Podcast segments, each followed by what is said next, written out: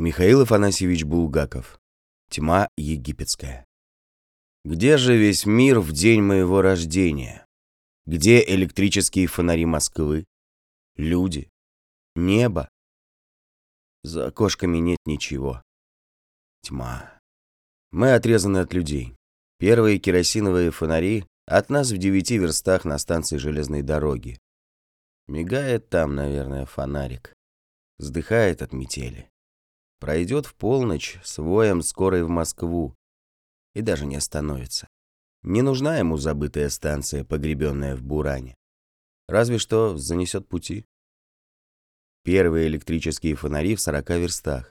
В уездном городе. Там сладостная жизнь. Кинематограф есть. Магазины.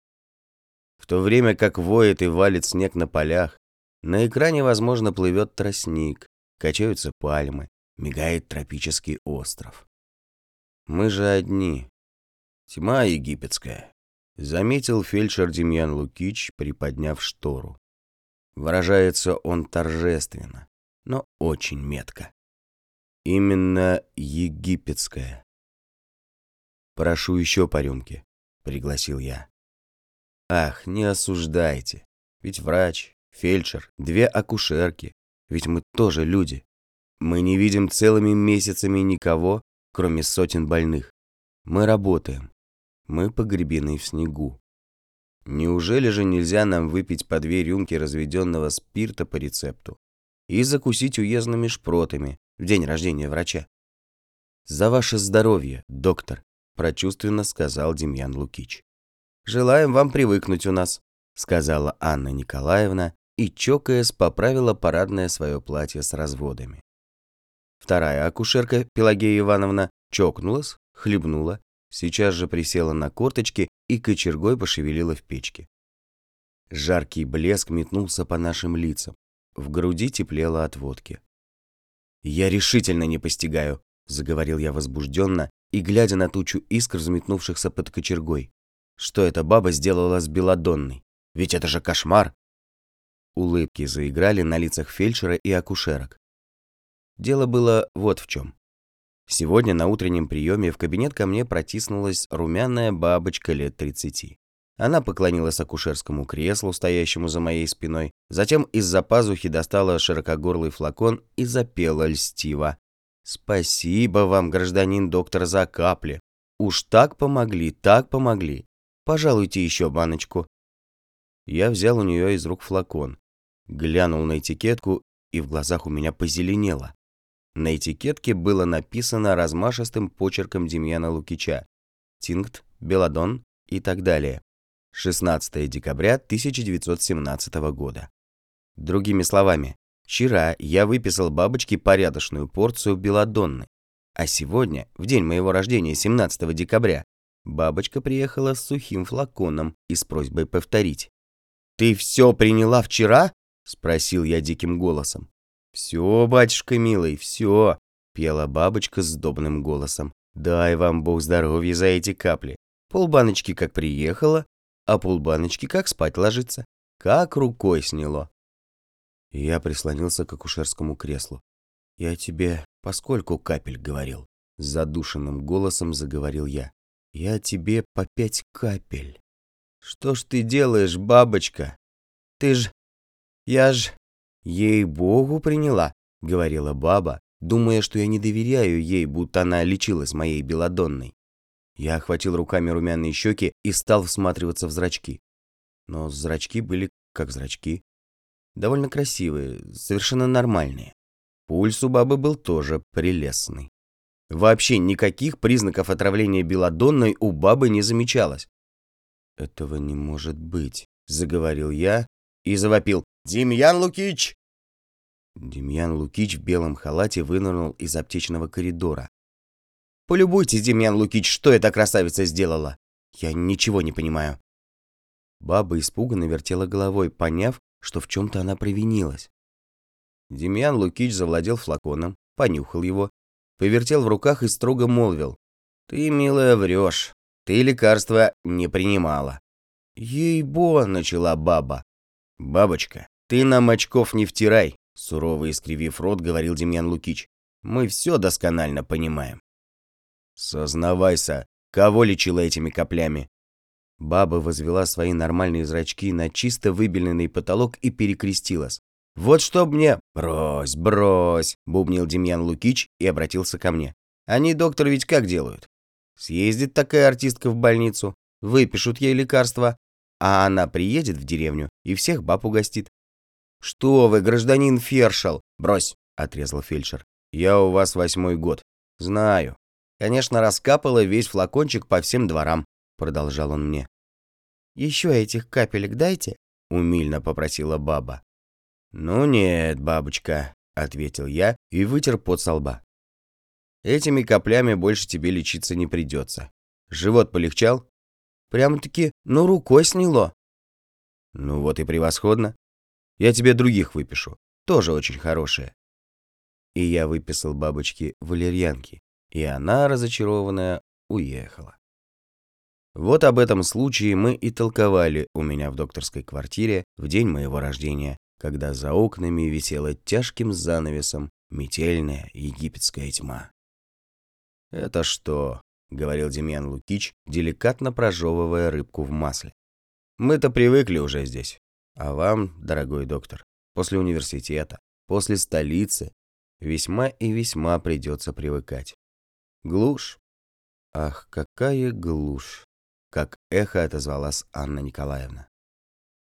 Метель загудела где-то в дымоходах, прошелестела за стеной. Багровый отсвет лег на темный железный лист у печки. Благословение огню, согревающему медперсонал в глуши. «Про вашего предшественника, Леопольда Леопольдовича, изволили слышать?» — заговорил фельдшер и, деликатно угостив папироской Анну Николаевну, закурил сам. «Замечательный доктор был. Восторженно молвила Пелагея Ивановна, блестящими глазами всматриваясь в благостный огонь. Праздничный гребень с фальшивыми камушками вспыхивал и погасал у нее в черных волосах. «Да, личность выдающаяся», — подтвердил фельдшер. Крестьяне его прямо обожали. Подход знал к ним. На операцию ложиться к Липонтию? Пожалуйста. Они его вместо Леопольд Леопольдович Липонтий Липонтьевичем звали.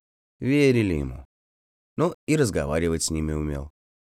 Нутис, Нутис, приезжает к нему как-то приятель его, Федор Косой из Дульцева, на прием. Так и так, говорит Липонтий Липонтич, заложила мне грудь. Ну, не продохнуть. И кроме того, как будто в глотке царапает. Ларингит, машинально молвил я, привыкнув уже за месяц бешеной гонки к деревенским молниеносным диагнозам. Совершенно верно. Ну, говорит Липонтий, я тебе дам средства. Будешь ты здоров через два дня. Вот тебе французские горчишники. Один налепишь на спину между крыл, другой на грудь. Поддержишь 10 минут. Сымешь. Марш, действуй. Забрал тот горчишники и уехал. Через два дня появляется на приеме. «В чем дело?» – спрашивает Липонтий. А косой ему. «Да что ж», – говорит. «Липонтий Липонтич, не помогают ваши горчишники ничего». «Врешь», – отвечал Липонтий. Не могут французские горчишники не помочь. Ты их, наверное, не ставил. Как же, говорит, не ставил. И сейчас стоит. И при этом поворачивается спиной, а у него горчишник на тулупе налеплен. Я расхохотался. А Пелагея Ивановна захихикала и ожесточенно застучала кочергой по полену. «Воля ваша, это анекдот», — сказал я. «Не может быть».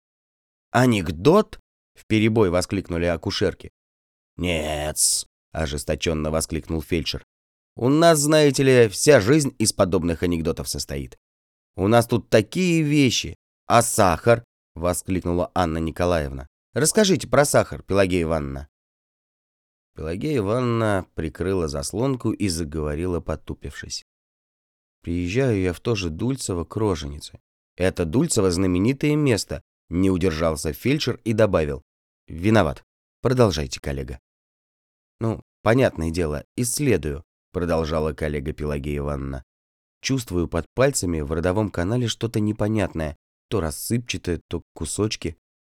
Оказывается, сахар-рафинат. Вот и анекдот», — торжественно заметил Демьян Лукич. «Позвольте, ничего не понимаю». «Бабка», — отозвалась Пелагея Ивановна. «Знахарка научила. Роды, говорит, у ей трудные. Младенчик не хочет выходить на божий свет. Стало быть, нужно его выманить. Вот они, значит, его на сладкое и выманивали. «Ужас», — сказал я. «Волосы дают жевать роженицам», — сказала Анна Николаевна. «Зачем?» Шут их знает. Раза три привозили нам рожениц. Лежит и плюется бедная женщина. Весь рот полон щетины. Примета есть такая, будто роды легче пойдут. Глаза у акушерок засверкали от воспоминаний.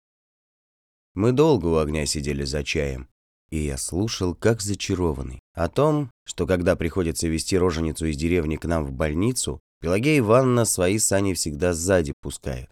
Не передумали бы по дороге, не вернули бы бабу в руки бабки. О том, как однажды роженицу при неправильном положении, чтобы младенчик повернулся, кверху ногами к потолку подвешивали. О том, как бабка из Коробова, наслышавшись, что врачи делают прокол плодного пузыря, столовым ножом изрезала всю голову младенцу, так что даже такой знаменитый и ловкий человек, как Липонтий, не мог его спасти. И хорошо, что хоть мать спас. О том, печку давно закрыли. Гости мои ушли в свой флигель. Я видел, как некоторое время тускловато светило с оконца у Анны Николаевны. Потом погасло. Все скрылось. К метели примешался густейший декабрьский вечер, и черная завеса скрыла от меня и небо, и землю. Я расхаживал у себя по кабинету, и пол поскрипывал под ногами, и было тепло от голландки печки, и слышно было, как грызла где-то деловитая мышь. «Ну нет», — раздумывал я, — «я буду бороться с египетской тьмой ровно столько, сколько судьба продержит меня здесь, в глуши». Сахар-рафинат. Скажите, пожалуйста. В мечтаниях, рождавшихся при свете лампы под зеленым колпаком, возник громадный университетский город, а в нем клиника.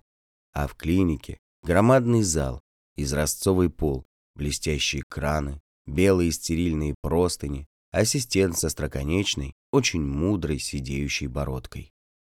Стук в такие моменты всегда волнует, страшит. Я вздрогнул. «Кто там, Аксинья?»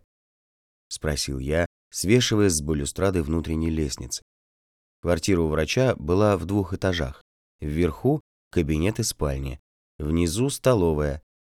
Еще одна комната неизвестного назначения и кухня, в которой и помещалась эта Аксинья, кухарка, и муж ее, бессменный сторож больницы. Загремел тяжелый запор. Свет лампочки заходил и закачался внизу. Повеяло холодом. Потом Аксинья доложила. Да больной приехал. Я, сказать по правде, обрадовался. Спать мне еще не хотелось, а от мышиной грязни и воспоминаний стало немного тоскливо, одиноко. Притом больной, значит, не женщина. Значит, не самое страшное. Не роды. Ходит он? Ходит, зевая, ответила Аксинья. Ну, пусть идет в кабинет. Лестница долго скрипела. Поднимался какой-то солидный, большого веса человек. Я в это время уже сидел за письменным столом, стараясь, чтобы 24-летняя моя живость не выскакивала по возможности из профессиональной оболочки эскулапа. Правая моя рука лежала на стетоскопе, как на револьвере. В дверь втиснулась фигура в бараньей шубе, в валенках. Шапка находилась в руках у фигуры. «Чего же это вы, батюшка, так поздно?» — солидно спросил я для очистки совести. «Извините, гражданин доктор». Приятным, мягким басом отозвалась фигура. «Метель, чистое горе. Ну, задержались, что поделаешь, уж простить, пожалуйста. Вежливый человек, с удовольствием подумал я. Фигура мне очень понравилась, и даже рыжая густая борода произвела хорошее впечатление. Видимо, борода эта пользовалась некоторым уходом. Владелец ее не только подстригал, но даже и смазывал каким-то веществом, в котором врачу, пробовавшему в деревне хотя бы короткий срок, нетрудно угадать постное масло. В чем дело? Снимите шубу. Откуда вы? Шуба легла горой на стул. Лихорадка замучила, ответил больной и скорбно глянул. Лихорадка? Ага. Вы из Дульцева? Так точно. Мельник. Ну, как же она вас мучает? Расскажите. Каждый день, как 12 часов, голова начинает болеть. Потом жар как пойдет. Часа два потреплет и отпустит. Готов диагноз, победно звякнуло у меня в голове.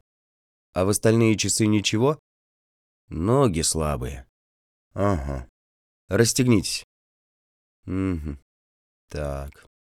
К концу осмотра больной меня очаровал. После бестолковых старушек, испуганных подростков, с ужасом шарахающихся от металлического шпателя, после этой утренней штуки с белодонной, на мельнике отдыхал мой университетский глаз. Речь мельника была толкова.